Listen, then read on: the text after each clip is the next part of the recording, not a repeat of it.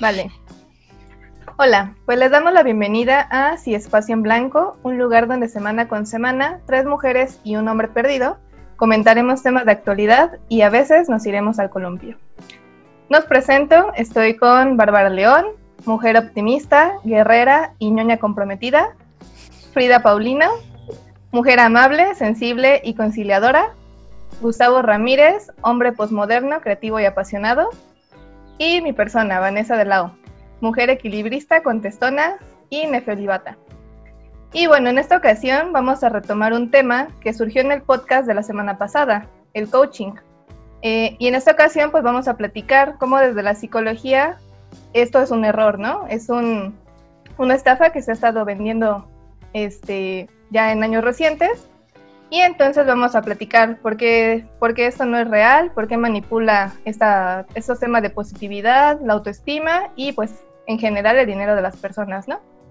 Y para empezar, pues me gustaría abrir eh, esta charla preguntándoles a mis compañeras y compañeros qué es el coaching y por qué no es psicología.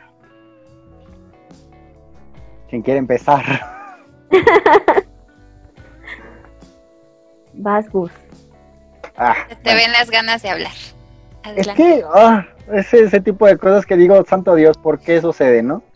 Pues el coaching básicamente es este grupo de prácticas, así pudiéramos llamarlas, que lo que intentan es generar cambios en las personas, pero justamente no tienen una base, una base científica, no hay creo que una parte importante en psicología y en cualquier área tecnológica y científica es que haya investigación alrededor del tema.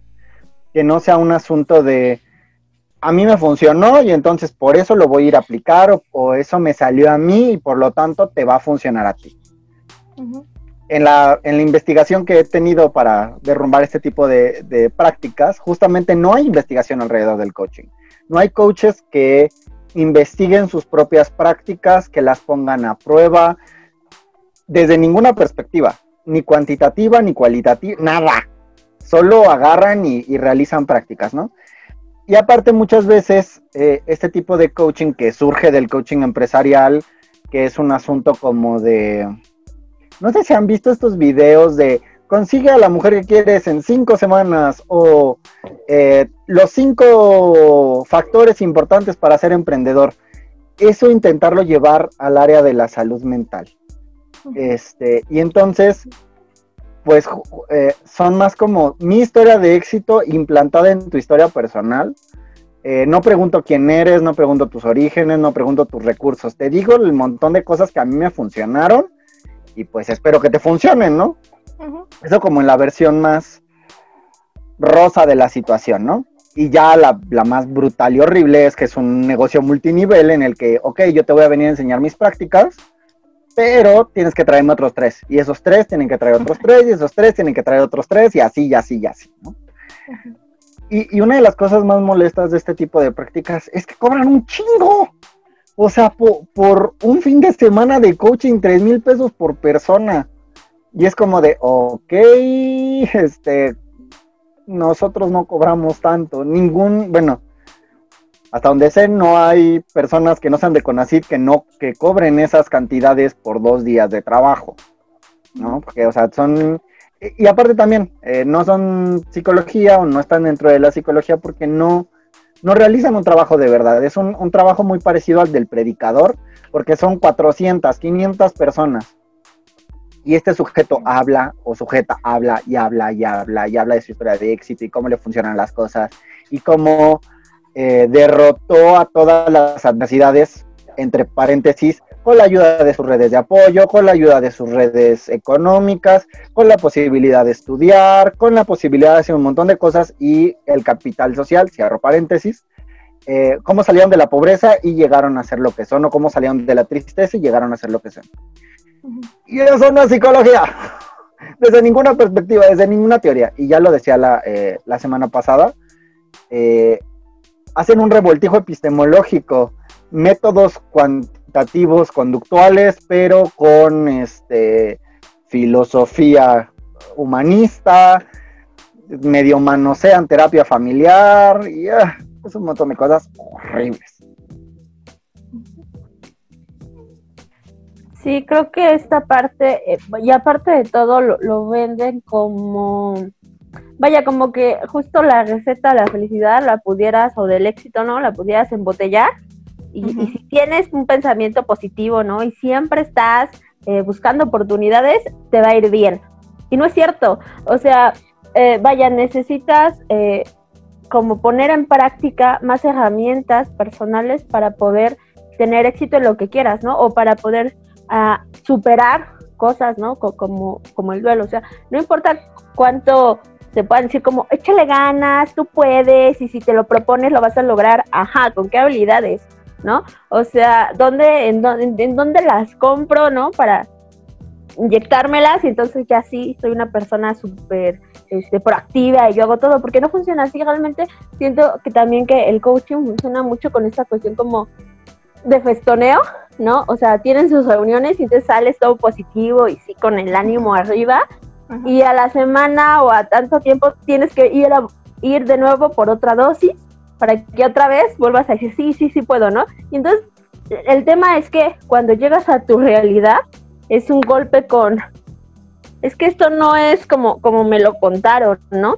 Y, y, si es como me lo contaron, tampoco tengo las habilidades tal vez para enfrentarlo porque necesito desarrollarlas, no nada más con pura positividad, ¿no? Con, con pura motivación, ya todo es fácil y todo es sencillo, porque si la vida fuera así, pues bueno, todos seríamos felices todo el tiempo. Y más que felices, todos tendríamos una vida estable y, sin preocupaciones todo el tiempo.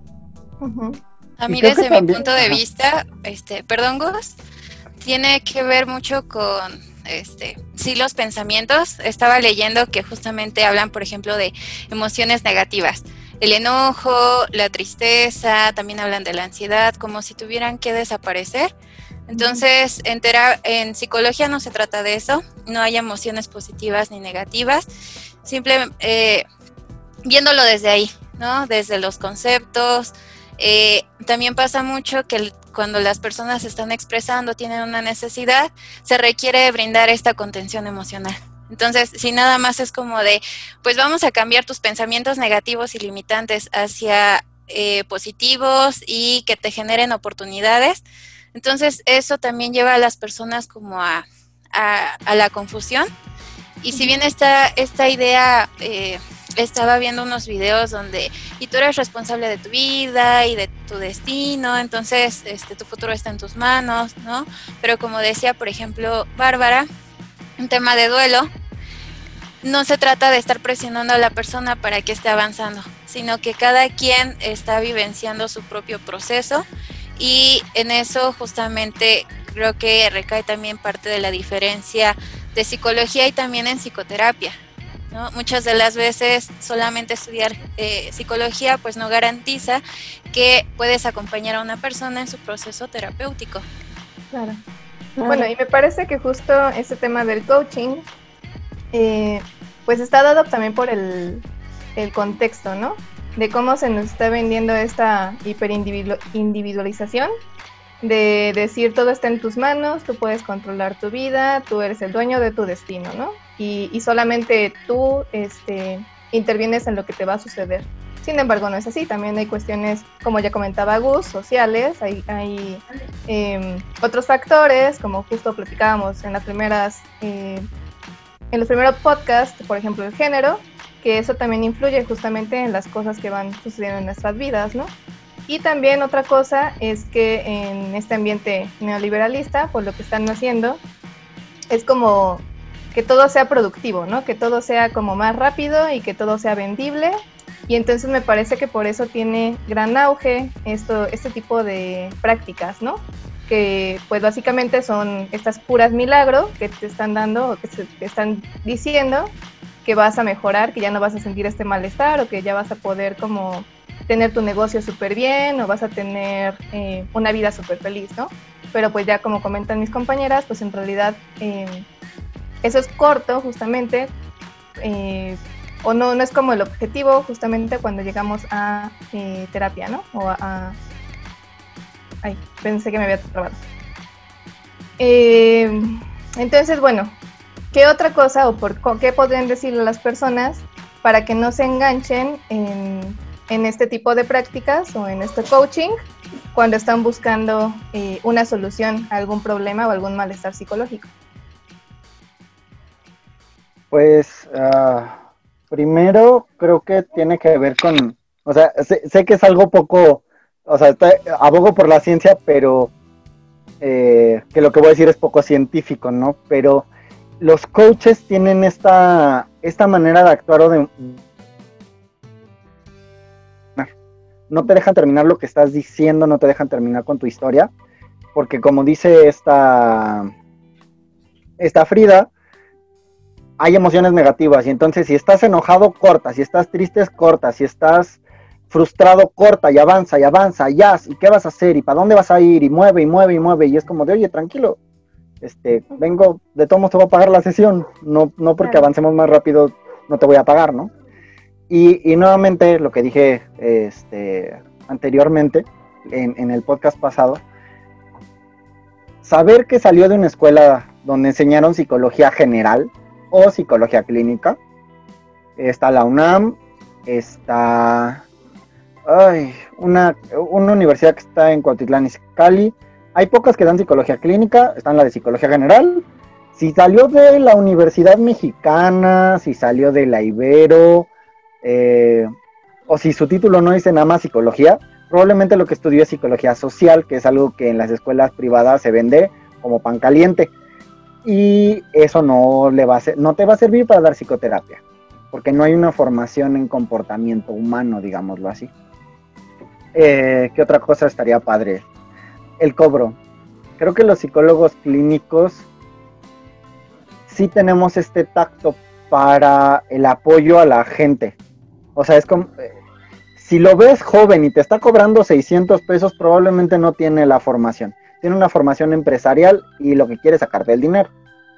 Si, si agarras y le dices, oye, mira, es que no me alcanza, ¿cómo le podemos hacer? Y hay, un, hay cierta flexibilidad creo que sería un buen psicoterapeuta. Eh, ¿Y qué otras cosas? Pues es que tienes que revisar su currículum, que te diga, a ver, ¿dónde está tu cédula profesional? Eh, le pones cédulas profesionales en Google y te saca la primera liga, ahí te metes, pones la cédula profesional de tu terapeuta y te va a decir qué estudió. Si psicología social, psicología clínica o lo que sea. Y, estudio psicología, porque hay gente dando terapia con su cédula que ni siquiera es de, de, psicología, ¿no? Ah, sí, conozco un coach que es ingeniero civil. Este, ay, sí, es la persona más horrible de este mundo. Eh, y pues que te enseñe certificaciones que tiene, o sea, ¿qué estudió aparte de la carrera? Porque, o sea, bueno, tiene 22 y acaba de salir de la carrera, bueno, dale chance, ¿no? Eh, pero si ya ves que tiene 40 y todos y solo trae la carrera, revisa eso, porque es muy raro, es, muy extraño. Por ejemplo, yo, eh, últimas fechas para mi currículum, volví a sacar mis horas de psicología clínica y tengo 300 horas comprobables de cursos teóricos, más, más 5 años estando frente a pacientes ese tipo de información es la que tienes que conseguir de tu supuesto terapeuta y si no, salpitando, porque la va a regar. Eh, porque eh, justamente en esta onda del el, futuro está en tus manos, cuando las cosas de verdad no están en tus manos y te dicen, no, es que tú tienes que controlar y tú tienes que poder y terminas con unas depresiones o con unas ansiedades de miedo. ¿Por qué? Porque ¿cómo no puedo controlar esta emoción de que acaban de romper conmigo. Y lo que te contesta es, ay, pues hay muchos peces en el mar, voy busca otra persona. Vamos, ya, suelta. Y de, oye, güey, o sea, me la pasé tres años con el mismo cabrón. Y quieres que agarre y, ya corte mi historia y todo lo que pasé. Vas, pero para el cerebro. O sea que tampoco respetan tu, tu proceso, ¿no? Ajá, no respetan el proceso, repito, es como muy empresarial, muy de, mucho de as, mucho de... Por ejemplo, yo traía un, un issue familiar y pues ya les dije que un tiempo estuve yendo a, a clases con una coach que yo en ese momento no sabía que era coach, pensé que era psicóloga. Este, y yo, yo, yo, yo le dije, es que tengo este issue, tengo este problema, y me decía, pues no importa, o sea, no pasó, pero esto continúa. Y yo de, oye, pero esto me duele. Y este tipo de historia no está terminada de cerrar. Y dice, no importa, corta, termina, ve, avanza. Y es como de, ¿what? Y sí, la neta, sí terminas este, hecho pomada. Pues sí, porque justo lo que este, decía Frida, ¿no? Esta cuestión de que ven a ciertas emociones, ¿no? Sobre todo eh, el enojo y la tristeza como negativas, como que, como que son malas, como que no hay que sentirlas, ¿no? Y, y, la, y tienes que controlarlas, entiéndase como control, ¿no? Como que agarras una cajita, las guardas ahí, la, la metes al armario y no las vuelves a ver. Pero al final del día las emociones siguen ahí y, y siguen trayéndote problemas porque aparte de todo, cuando no trabajas ciertas cosas, ciertos círculos que tienen que, ciclos que tienen que ir cerrándose, pues lo vas arrastrando, ¿no? O sea, traes acá tu costal de cosas que nunca trabajaste y pues obvio que si ah, pensamos que el coaching tiene esta visión empresarial de, pues sí, de, productividad y al fin de cuentas el fin no es como que esté súper bien, ¿no? Sino que pueda ser productivo y, y, ganes mucho dinero y todo, o sea, este, coser y cantar, ¿no?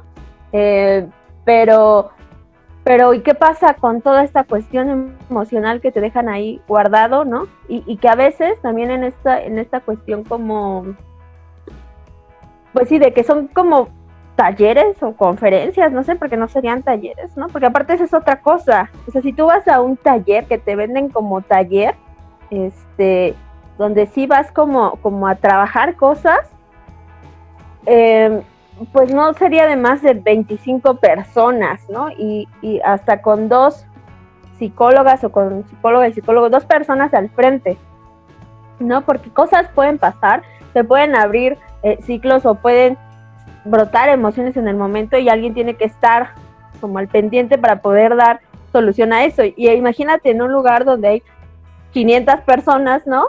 Y, una persona que sea el coach o, o la coach que esté dando el, la conferencia o como se llamen. Eh, y, qué pasa con todas estas cosas que pueden abrir, ¿no? Y que te dejan ahí, ¿no? que te mueven y, y qué irresponsabilidad, ¿no? O sea, ¿qué pasa con esas personas cuando llegan a su casa? Y, ya se te, como les decía, ya se te fue la emoción del momento, ¿no? La motivación. Y entonces, ¿qué pasa? Entonces vas de nuevo y se crea como esta especie de adicción, ¿no?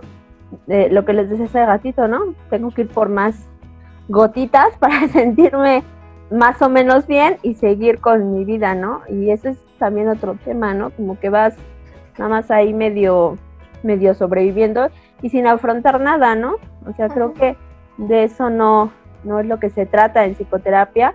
Y, y sí, lo que decía, es me parece que decía Frida, ¿no? Este respeto por los procesos de, de, de cada quien creo que es importante. ¿No? Creo que sí hay que tener mucho cuidado en manos de quién dejamos nuestra salud mental, ¿no? Eh, porque también hay talleres de, psicoterapeutas, ¿no? O de psicólogos psicólogas que, pueden hacer cuestiones, por ejemplo, de autoestima, ¿no? O sea, que yo, por ejemplo, he, trabajado con Frida y, y se trata de, de, pues, de acercar, ¿no? O sea, de hacer como cosas diferentes y no nada más de darles una plática motivacional y que lo pueden todo, ¿por qué no? Ojalá de nuevo, ojalá fuera así, así de sencillo y sí me parece como muy preocupante esta parte como de, de guardarse o de negar estas emociones que son parte, ¿no? De, de nuestro día a día y que nos van construyendo. Al final del día no hay emociones buenas y malas, son emociones y cada una tiene una función y nos enseñan cosas y y te ayudan, te ayudan a ir creciendo como persona siempre y cuando las trabajes, las expreses, sepas por qué están ahí, no nada más como guardándolas y negando que están presentes. Gracias. Yo para complementar un poco esto que dice Gus y Bárbara, este, se me ocurre también compartirles a las personas quienes nos ven y nos escuchan, eh, que tengan cuidado justamente como de qué manera se vende la información, como si es bajo promesas, este, ven con nosotros y tu vida, este, vas a sanar, vas a ser feliz, eh, vas a tener mucho dinero, ¿no? Cuando, por ejemplo, pienso en estos talleres de sensibilización, que, eh, por ejemplo, en Gestal se trabaja sin expectativas, ¿no? ¿Qué es lo que va surgiendo en ese proceso? Este, si hay dolor, eh, que la persona vaya dándole un significado a ese dolor, a la tristeza, si encuentra recursos u otras opciones, ¿no? Que allá van surgiendo, pero sobre todo, pues llevarlo de la mano de un especialista. Y también me sonaba mucho como la parte de, los pensamientos que utilizan mucho. Eh, algo que me impactó mucho era como, este, de tus pensamientos dependen tus emociones. ¿No? Y pensando en cosas de la vida cotidiana que están fuera a veces de nuestro control. Entonces eso también va generando como angustia, sentimientos de culpa. Entonces creo que sí es, este, a lo mejor algunas estrategias que pueden utilizar las personas, como bien decía Gus, eh, pues investigar, ¿no? Cuáles son este, su formación, su este, formación profesional y personal, también eh, pues investigar un poco de esos grupos, ¿no? Y también hacerse caso. Creo que eso también es, es bien, este, bien importante, que de pronto si estás en una conversación o alguien te está diciendo algo, si algo no te va checando, pues hacerte caso. Híjole, pero como que me, me estoy sintiendo presionado, presionada, este, me siento juzgado. En psicología nunca damos consejos de, de que nos salgan de la manga, entonces eh, se trabaja desde una metodología. Entonces creo que eso también pudiera ayudarles a las personas. Gracias, Frida. Sí, pues como estamos viendo, hemos estado viendo, justo también hay como, o podríamos empezar a ver como estos efectos secundarios, ¿no? De ir a, una sesión de coaching. Ya lo mencionaban, que podría tener como esos ataques de ansiedad o una depresión mayor, o tener este, pues esta, esos sentimientos de culpa, ¿no? Entonces, igual que las EcoSix, me parece que si estos esas prácticas a las que está acudiendo la gente, en vez de mejorar la situación eh, o, sentirse mejor las personas, les está empeorando, pues me parece que justo ahí no es, ¿no? Y esto que dice Frida es muy importante, si te están eh, ofertando con promesas, con decirte que todo va a mejorar, todo va a ser lindo, todo va a, a ser bello, pero te estás dando cuenta que en realidad estás cada día peor, me parece que pues es, es un punto importante para huir, ¿no? Y, claro, porque... Ay, sí, perdón. No, no, no, continúa. No, no, adelante. Ay, no, continúa ya luego yo. Dale, porque Gus también ya quiere hablar. Ok, perdón por interrumpirte. Es que me dejaba pensando esto que estabas tú como terminando de aterrizar con, con Frida, de que otra forma en la que te das cuenta, ¿no? Es que también hay que ser muy realistas, ¿no? La terapia no es coser y cantar, porque requiere un trabajo personal muy fuerte. o sea, sí es como, sobre todo cuando tienes como problemas como importantes que, impactan en tu vida, estos malestares de los que hablabas eh, la vez pasada, ¿no? En, el podcast anterior, generan pues eso, malestar, ¿no? y para poder trabajar con ello, primero tienes que aceptarlo, tienes que sentirlo, ¿no? O sea, a ver, hay veces, hay muchos memes, ¿no? En los que a veces sales como, sí, yo puedo con todo de terapia, a veces sales deshecho o deshecha porque tuviste que enfrentar o tuviste que confrontar cosas, ¿no? Creo que también las y los psicoterapeutas son muy respetuosos de ese proceso, ¿no? O sea, no, no conozco así como ninguna em, corriente de la psicología en la que te digan que, que eso está mal, ¿no? O que o que tienes que superarlo ya, ¿no?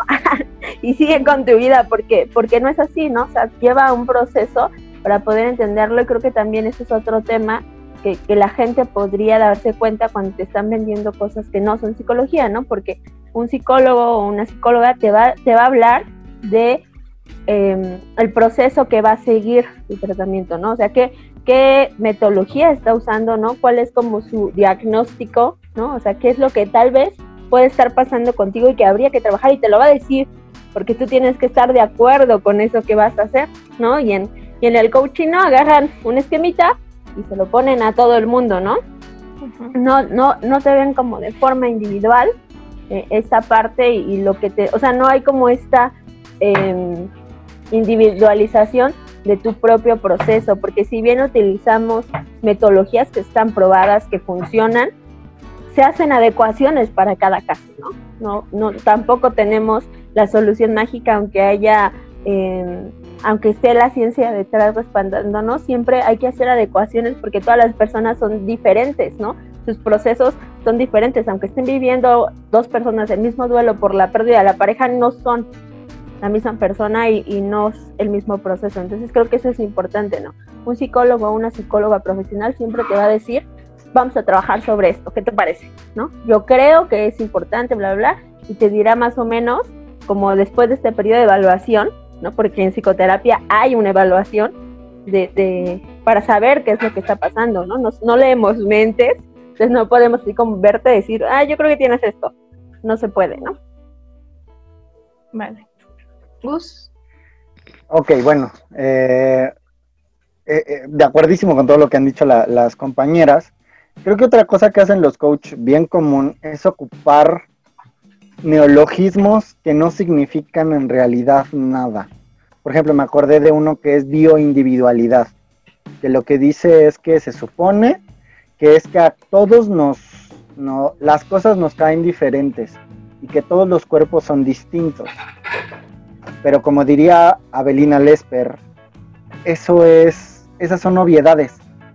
No, no me estás diciendo nada nuevo o nada que el sentido común no me haya dicho ya.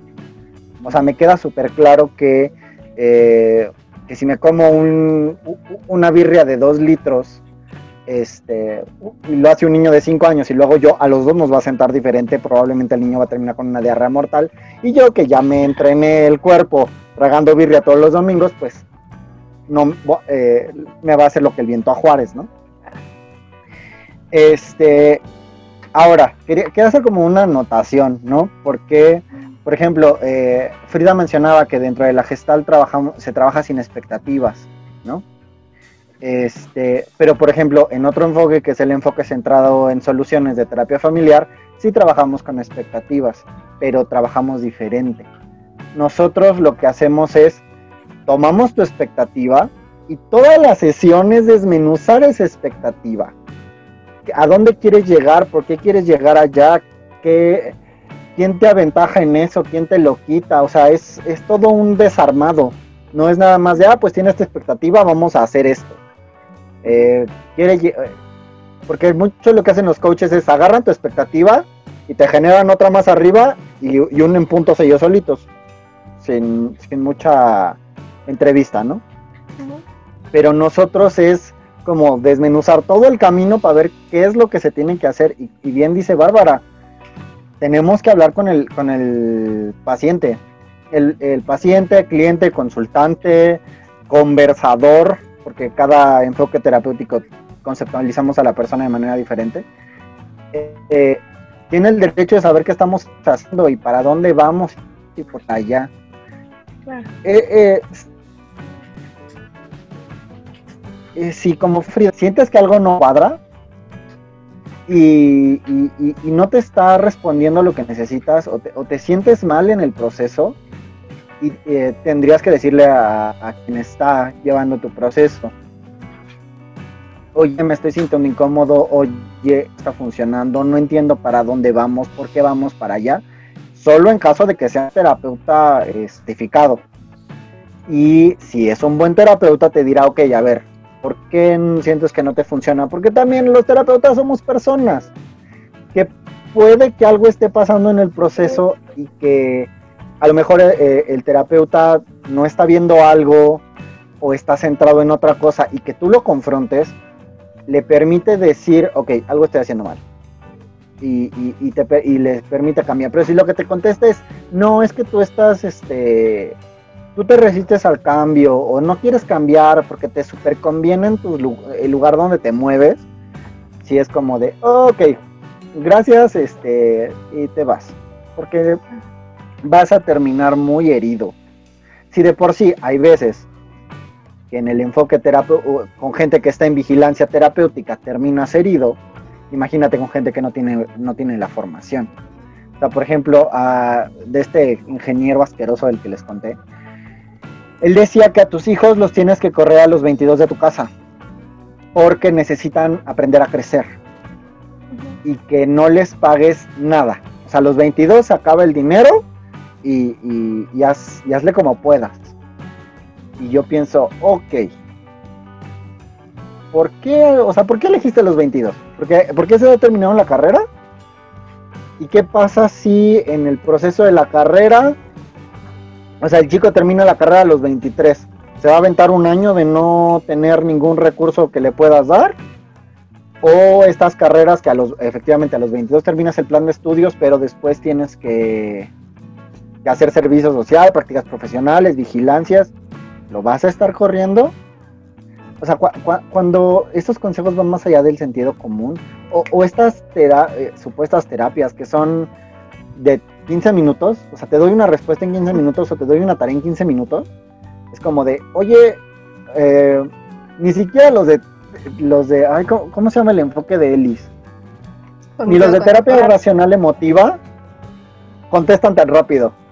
O sea, ni ellos que son como súper estructurados van tan rápido aparte, ¿no? Los de la, los de la TREC, que es la terapia racional emotiva, tienen un entrenamiento, Dios mío, que parece militar. O sea, te entrenan de una forma, o sea, Ellis tiene su, su programa así es como muy rápido, o sea, muy eficaz. Pero para que un terapeuta o una terapeuta pueda llegar ahí, ¿no? Tuvo que tener un montón de formación y para, para poder practicar la TREC, ¿no? Hay certificaciones desde el instituto de ELIS, ¿no? Que vienen, creo que cada año a hacer como los exámenes para probarte y justo con, cronómetro, ¿no? o sea, de que de verdad, pero, pero sustentado en un análisis, vaya, me imagino, en, general creo que todos las y los psicólogos, yo cuando estamos en terapia, me imagino como el meme este de la señora que, que está viendo algo y tiene 40 numeritos acá. Así somos, ¿no? Porque te estamos escuchando, pero a la vez estás analizando para ver por dónde es, ¿no? Digo, esa parte como las y los terapeutas que, que son eh, o que tienen este, voy a llamarle así, entrenamiento, ¿no? Eh, en vaya, son, pero, pero tiene justificación. O sea, ah, esa respuesta tiene una justificación y en el coach no, porque son recetas mágicas, ¿no? Se responderá muy rápido a partir de una, una, una respuesta automática, ¿no? No sé. Sí, el coach intenta resolver todo y en realidad, por ejemplo, estas em, sesiones de TREC lo que hacen es ir demanda por demanda. O sea, sí hay como terapias cortas, de, que será 5 o 10 sesiones, pero van demanda por demanda. Entonces, pues eso también es como una diferencia. Ah, sí, claro. O sea, y, digamos, agarré la TREC porque es la de la, bien lo dice Bárbara, es la, la, formación, digamos, más militarizada que conozco y la más eh, como súper específica de lo que tienes que preguntar, ¿no? Porque cuando Carla, una de nuestras maestras, nos contaba de, de, de, esa formación, pues sí era como de, oye, tienes que tener todos los datos demográficos en 15 minutos, me acuerdo que decía. Este, y pues yo decía, oye, pues que yo me tardo todas las, o sea, en el proceso de estar sacando información, yo me tardo toda la sesión sacando los datos demográficos y en el proceso averiguo otras cosas. Pero, o sea, sí, sí me parecía como muy, rápido. Y, bien lo dicen, o sea, el coach es, no es, no tienen todos estos numeritos del meme, lo que tienen es, ok, acaba de decir esta palabra o este objetivo y, es como, sacan como un necronomicon enorme de, sus, de, de, las tareas que ya se saben hacer o de cómo funciona en su historia de vida y dicen, ah, tengo que decir esto, y te lo dicen, ¿no?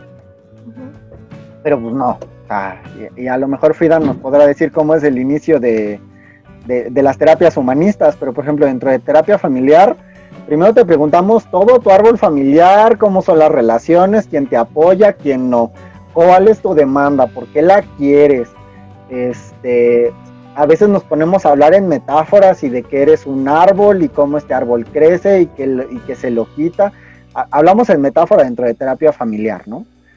Y, estos coaches no, directamente o, meten metáforas o meten tareas o meten cosas, este, todo como, como súper horrible. Y hay una palabrita que me llama la atención, no sé si ustedes me pudieran ayudar.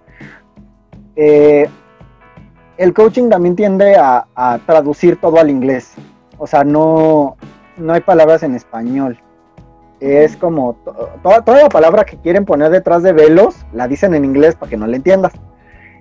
Y, taller en el sentido psicológico de la palabra, habla de este grupo de personas que están trabajando para una tarea y resolver algo en grupo, digamos muy grosso modo.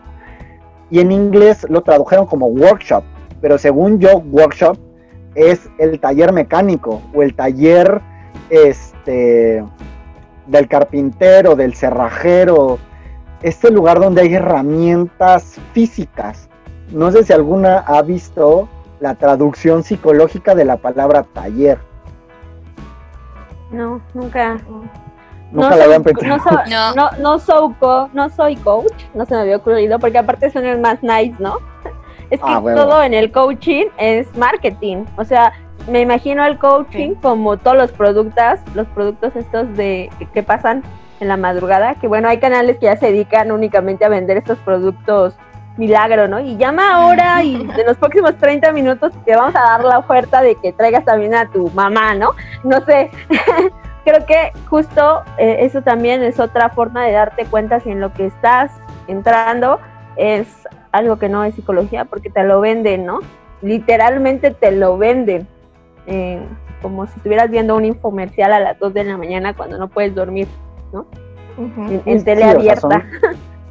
son- súper, son, son expertos en ventas, porque también me ha Espera- tocado. Espérame, ver- espérame, Gus. Porque creo que ya estamos abriendo justo como otro tema y es, a mí sí me gustaría como terminar de aterrizar como esta diferencia entre las corrientes psicológicas, que ya defendimos un poquito aquí el cognitivo conductual, Bárbara y yo, y tú el sistémico, me gustaría que Frida nos diera como eh, la explicación de cómo las terapias humanistas se distinguen justamente del coaching. O, cómo podrías, porque Gus ya comentaba que que el coaching también retoma como ciertos conceptos o ciertas cosas de nuestras terapias, pero en realidad las tergiversan y terminan vendiendo algo que no saben realmente cómo manejar. Entonces me gustaría que tú nos dieras como la versión del humanismo o desde el humanismo cómo se maneja eso. Sí, sobre todo, por ejemplo, que eh, escuchar humanismo eh, también se ha vendido como psicología positiva. Este, entonces, eh, el humanismo apunta mucho hacia el desarrollo humano, desarrollo humano como una montaña rusa, que el desarrollo no solamente es lineal y es hacia arriba, sino que también hay esos puntos de estancamiento, altibajos. Entonces, eh, desde esa teoría parten mucho de las actitudes rogerianas. Ajá. Eh, desde la congruencia, la presencia con las personas. Más allá de meter antes una técnica, primero cuidar la relación con las personas. Entonces, por ejemplo, si eh, de pronto ya tienes tu objetivo en terapia, trabajar este, el tema de, de la codependencia, ¿no? Este, una situación de, de pareja, y de pronto en ese momento llega la persona con una crisis que la saltaron en el camino, ¿no? Entonces, también como esa parte de, desde esa flexibilidad, ¿no? Y, y, eso justamente se ve reflejado desde el trabajo personal del terapeuta. Entonces, sí hay como esos objetivos a trabajar y también lo que va saliendo en la relación, ¿no? ¿Qué pasa si eh, también el darte cuenta? ¿En qué momento ya este, empiezas a regañar a la persona? ¿En qué momento tratas de enseñarle o de salvarla, rescatarla? Entonces, eso también depende mucho de, de nuestra historia personal. Entonces, yo me acuerdo mucho de una maestra que decía, este, quien diga que humanismo es color de rosa es porque realmente no, no han leído el humanismo. Ajá. Entonces, este, dentro de mi formación también está la parte de Gestalt, que es un poco más confrontativa. Eh, y, justamente, ¿no? También trabaja con la cuestión de la responsabilidad, pero eh, tiene algunos lineamientos, por ejemplo, el aquí y el ahora, que la persona ya le está echando la culpa o haciendo responsables a los demás, es que me hacen enojar, ¿no? Este, no, no puedo seguir avanzando. Y no se trata de decirle, pues es que tú eres responsable de tu vida, sino a través de ese discurso que la persona se vaya dando cuenta de lo que le está pasando. Entonces, este, bueno, a grandes rasgos creo que eso pudiera ser. Y eh, creo que también un punto importante es que muchos de estos coaching no, no conocen ni siquiera los conceptos y falta mucho esta cuestión de ética profesional. Claro. Desde los valores, ¿no? Gracias, Frida. Sí, me parece que también un punto importante, o creo que en lo que coinciden las tres posturas que estamos presentando aquí, es que justo es como autorreflexivo, ¿no? No solamente le estás delegando a la persona eh, la responsabilidad del proceso o le estás diciendo, gracias por compartirme, pero pues es tu bronca, ¿no? Y tú sabes qué haces, sino que también desde este lado de, terapeuta o la terapeuta está siempre como en un, en un constante este, reflexión y aparte esto de la flexibilización, ¿no? De poder decir, bueno, eh, qué, es lo que está surgiendo en este momento y cómo lo vamos a, abordar en, este momento. Y no es como este programa rígido o este programa de receta milagro de vamos a solucionarlo en cinco pasos y estos cinco pasos los va a hacer el, consultante o la consultante y yo de este lado no, nada más estoy como vigilando, ¿no? Entonces, bueno, eso me parece como algo que podría como reunirse de, de las tres posturas que estamos aquí mostrando brevemente. Y bueno, ya me gustaría que, fuéramos cerrando. Entonces, eh, si quieren terminar con esto que, que comentaban hace rato, de cómo es más marketing y más vendimia, en lugar de una, una forma en la cual a las personas se les permita, eh, pues sea expresar, conocerse o, eh, o solucionar un problema, como le mencionábamos, o, solucionar o, o, sentirse mejor, ¿no? Mejorar su calidad de vida. Entonces, bueno, no sé, ¿qué que quedó Gus? Eh, sí, o sea, básicamente el coaching es pura venta. Si ves que tu terapeuta nada más está intentando vender cosas. Otra cosa que me faltó, los coaches están teniendo el atrevimiento de recetar medicamentos, sobre todo paroxetina. No tienen idea de cuánta gente me ha llegado con paroxetina recetada a, a dos pastillas diarias y es como de wow. justamente me puse a investigar y la paroxetina, dos pastillas diarias, los tienen al borde de la sobredosis. Este, si solo ves que te está vendiendo cosas, si ves que nada más este, que te da respuestas rápidas, tareas cortas, eh, recetas mágicas, no, búscate otro. Este, si, si nuestro editor nos hace el favor, Frida y yo damos terapia, pongan nuestros números. Este, porque somos terapeutas con arte e historia y que sabemos trabajar, ¿no? Eh, y ya, es como lo que podría decir, no dejes que te venden cosas. Ajá, y no hay responsabilidad, no hay código ético, no hay nada. O sea, es nada más una persona que consiguió una certificación en un examen. Gracias, sí, sí qué peligroso, ¿no? Y también algo que a mí me hace ruido es que hay muchos y muchas personas que son coaches que están entrando a la psicología para em, como legitimizar el trabajo que están haciendo, ¿no? Pero también creo que hay que tener cuidado con eso, ¿no? Porque puede ser, ojalá que no, que sean los menos, ¿no? Y que ojalá nunca lleguen a un consultorio de alguien que, que es coach, pero también tiene su cédula ahí atrás colgada de psicología y que con eso legitimiza lo que está haciendo que no es psicología, ¿no? Entonces, como con estas cosas que ya les hemos dado o que les hemos estado comentando, pues sería importante que checaran como esas cosas, porque algo importante es que es cierto lo que dice Gustavo, somos personas, ¿no? Ah, y puede haber errores, ¿no? El, el tema es que con un coach la culpa es tuya. Si algo sale mal, es tu culpa. En, en terapia no en terapia es un proceso en el que si bien la responsabilidad del proceso es tuya, hay alguien ahí que te está acompañando y que no te va a decir es tu culpa, todo es tu culpa, ¿no? Y si es tu culpa, ¿por qué es tu culpa? ¿No? ¿Qué pasó? ¿Qué hiciste? ¿Qué? Ah, va a haber un análisis detrás, no nomás te va a echar la culpa porque sí. No se va a delegar. Que ni trabajamos con culpa. Creo que ni pues siquiera depende de, culpa. depende del, del, proceso y del enfoque, porque hay gente que te puede llegar con culpa. Entonces habrá que trabajar con tu culpa. ¿Cuál es el significado de la culpa, perdón? Ah, bueno, sí, pero a lo que voy es que el terapeuta nunca, un, terapeuta jamás o no conozco un enfoque que diga, ah, es tu culpa, sino es como de, a ver, ¿de qué eres responsable? Creo que cambiamos a responsabilidad y en terapia sistémica es pasarnos, vivirnosla en el reencuadre, en el ok, eh, metiste la pata, pero busquemos el lado, eh, la, la, parte positiva o qué hiciste bien en el proceso, qué es lo que te falló y qué puedes hacer con eso. Pero jamás ocupamos el ah, es tu culpa. Es tu culpa señalarte. Pero entonces esos son como otros factores importantes. Lo que les decía la, vez pasada, ¿no? No sé, siempre tengo en mi cabeza como la clase pasada. Tengo que corregirme a mí misma antes de decirlo. este, en el podcast pasado, este tema de, ser eh, o tener una mirada crítica, ¿no? Cuando vas a, poner algo tan importante como tu salud mental en manos de otra persona, ¿no? Si bien el proceso es parte de tu responsabilidad, también eh, está otra persona ahí a tu lado, ¿no? Acompañándote. Y entonces tampoco te va a decir qué hacer, ¿no? Porque no tenemos soluciones mágicas, pero sí va a estar ahí para ti, ¿no? El psicólogo o la psicóloga es ese apoyo, ¿no? Es ese, ese algo que te va a ir ayudando, te va a ir apoyando durante tu proceso, que al final del día tú irás trabajando, ¿no? La, la psicología, la psicoterapia requiere trabajo.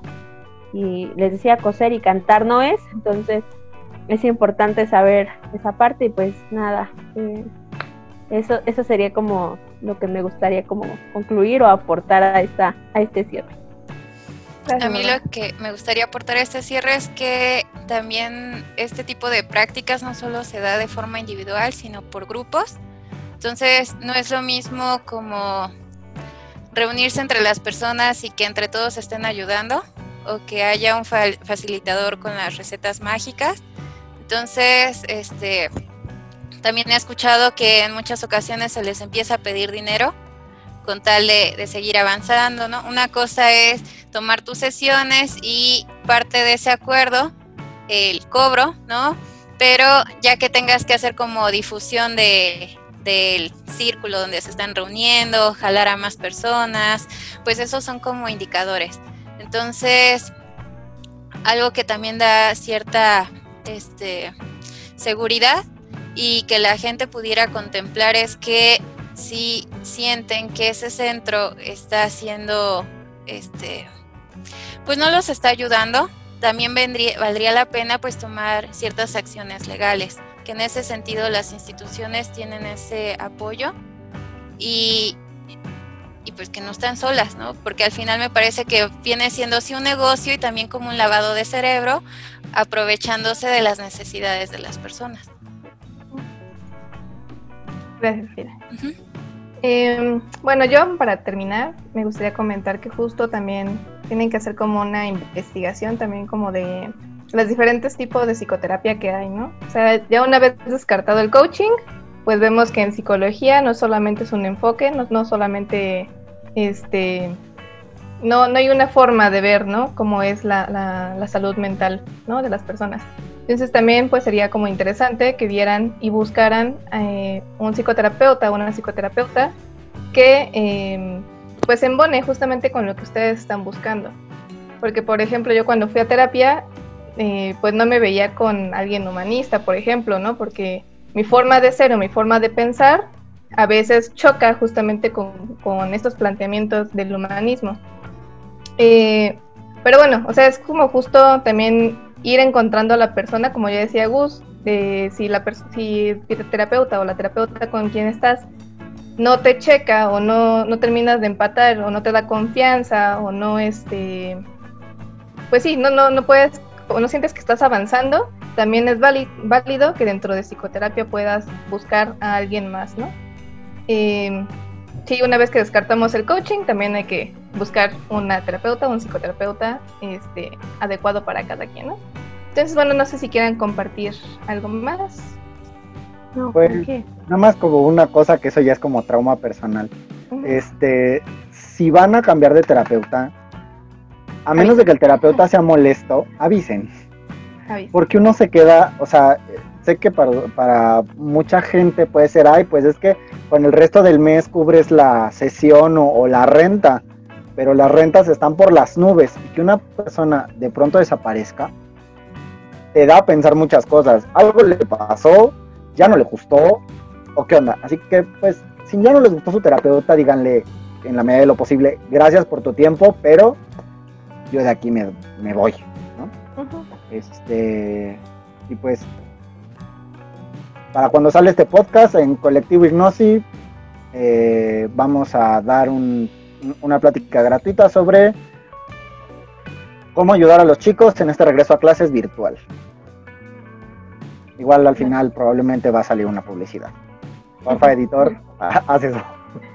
Bueno, y, y también, este, pues ya que estábamos aquí en los avisos parroquiales, eh, pues justo, ¿no? Que nos vuelvan a seguir en Instagram, que nos, nos den like, que se suscriban aquí al video, bueno, al canal. Y en Instagram vamos a estar preguntando, ¿no? Como los temas de interés para que pues ustedes nos puedan decir qué temas les gustaría que abordáramos. Por ejemplo, ahorita se me ocurrió justo hablar como de los diversos enfoques de psicoterapia, poder explicarles un poquito más de qué consiste en nuestras cosas, pero pues vamos a estar haciendo como estas preguntas en el Instagram para tener como sus opiniones también, ¿no? Y poder seguir investigando nosotros. Entonces, bueno, les agradecemos su escucha y nos vemos la próxima semana. Y bueno, también se pueden, nos pueden escuchar, nos pueden seguir en Spotify y pues estaría chido que nos dejaran sus comentarios con su opinión. Y a los haters, cuando se les pase el coraje, nos vemos en los columpios. Bye. Bye. Nos vemos.